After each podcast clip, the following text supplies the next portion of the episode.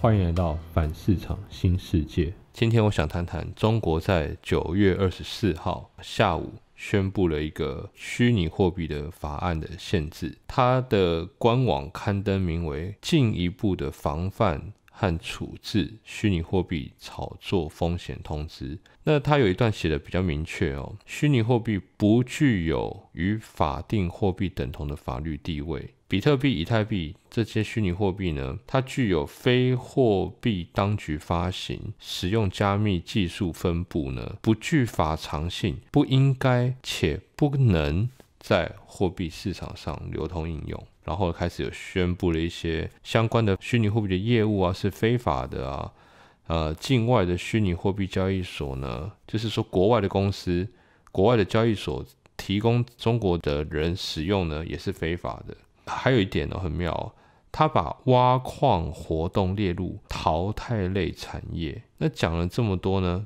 我觉得简单说就是中国再一次的大力的打击呢加密货币。那关于这个问题呢，大家一定会很想知道它影不影响加密货币或比特币的发展。我觉得大家要从三点来注意。第一，别忘了中国政府现在要推行数位人民币，这是一个早就知道的政策。而推动数位人民币势必会需要打击加密货币。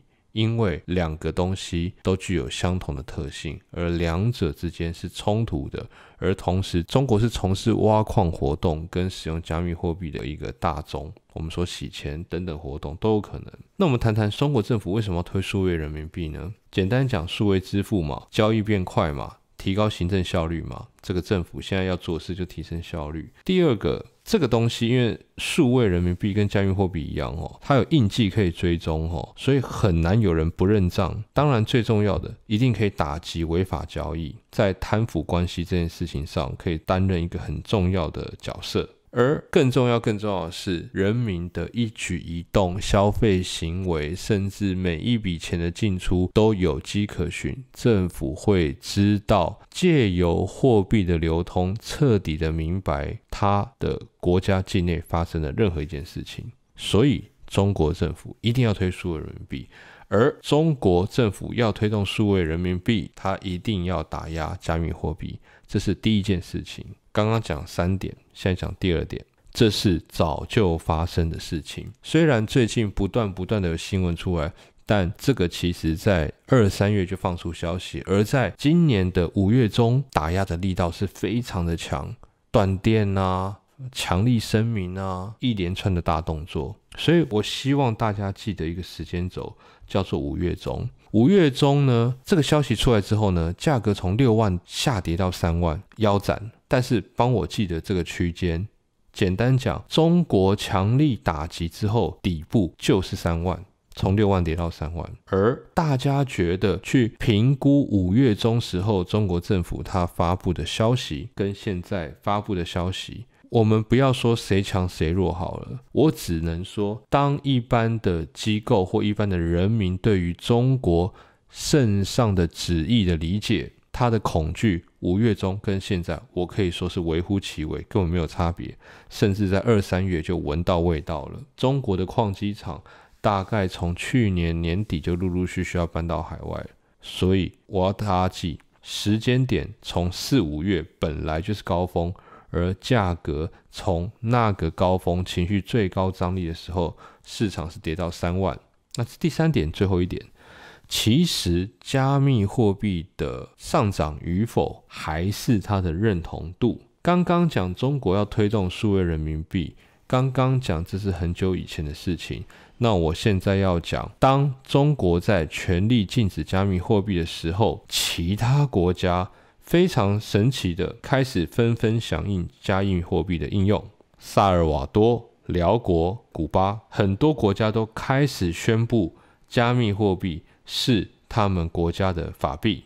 中国在禁止的同时，其他的世界看起来是在扩张。简单说，这是一个国际级的货币战，数位人民币跟比特币之间的竞争，我会这样看。而对我来讲，在这场战斗里面，我必须说，就货币本身它的竞争力来自于基本面，基本面好的国家，货币竞争力就强。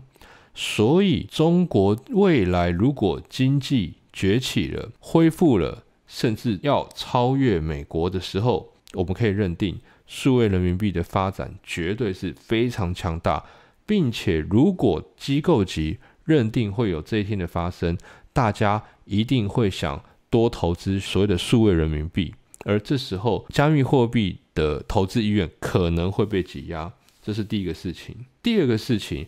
要注意的是，中国本身的开放度跟国际认同度，以及中国崛起的速度，其实没有那么快。我们要知道，当世界各国经济都纷纷转好的时候，中国的经济首先开始疲软，供应链开始出现问题。先不要讲他们红二代之间的内斗，中国现在正面临一些经济本身的内需问题，所以他做了很多动作。所以我觉得。短期之内，中国的经济要崛起很难。在短期，我们说半年到一年内，这个数位人民币去挤压比特币的现象不会太明显，这是我的观点。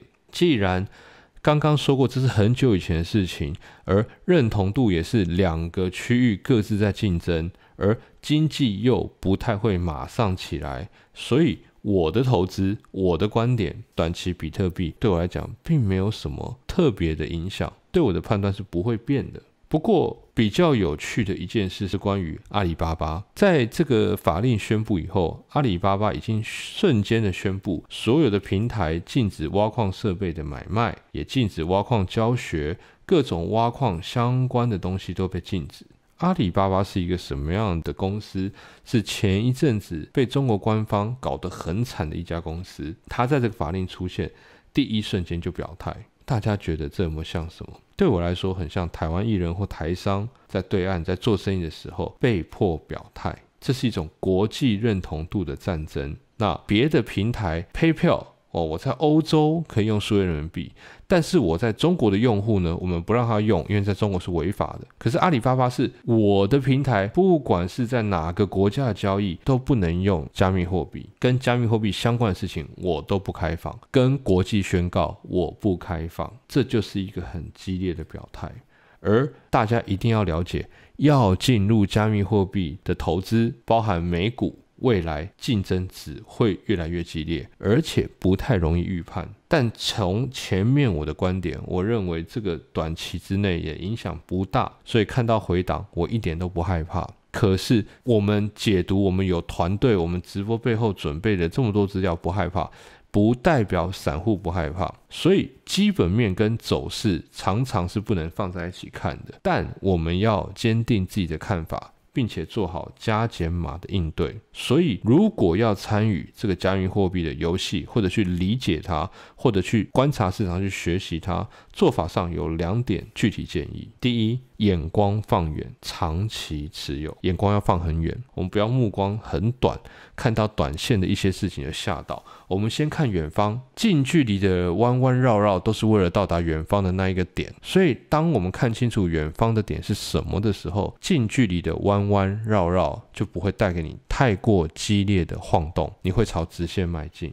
第二。别只看中国，请注意国际消息。中国官方的声音很大，我们在台湾比较容易注意到，但国际上各种机构、银行甚至国家，我们可以看到加密货币的盛行，雨后春笋。就如同我在会员直播提到，国际的动向才是我加减码比特币的主要理由。短线波动像现在这样，只是让我考虑要不要再进场加码。操作本来就是要做长线。在上涨的时候，我们要很冷静；在下跌的时候，反而要开心，秉持着反市场的股市精神，才能做到看对、下大、抱住。这一集，我借由中国政府打压加密货币，来跟大家探讨股市里观点的正反，以及基本面跟股市脱钩的操作模型。希望今天的内容对大家有帮助。